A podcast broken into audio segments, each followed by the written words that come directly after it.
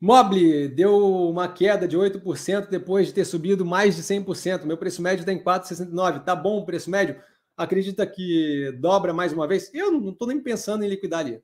É, a questão de preço médio está bom não está bom, tanto faz. A questão não é o preço médio, a questão é o capital está alocado de forma inteligente naquele ponto. Esse é o ponto que interessa.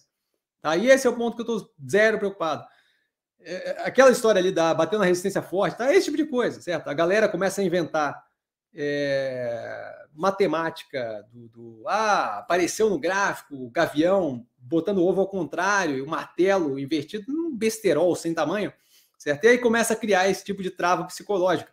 Eu não tenho problema, eu espero passar o frixirinho, eu espero o, o, a empolgação com o gráfico e não sei o que passar, porque quando passar a realidade vai atropelar de novo, certo?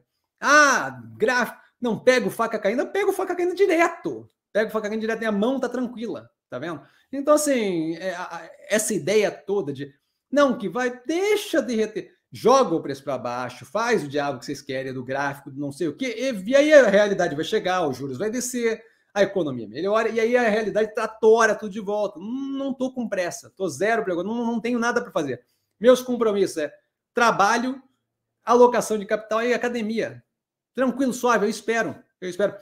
Resistência, não resistência. Estou um pouco me, me lixando com essa história. Certo? Então, assim, zero preocupado, não não não estou nem cogitando começar a liquidar ali. Ali tem um espaço para crescer violento. A hora que aquilo ali começar a se aproveitar de uma economia mais aquecida, toda engatilhada, com a log, com a mobile log, por aí vai, aí a gente começa a conversar sobre até onde vai.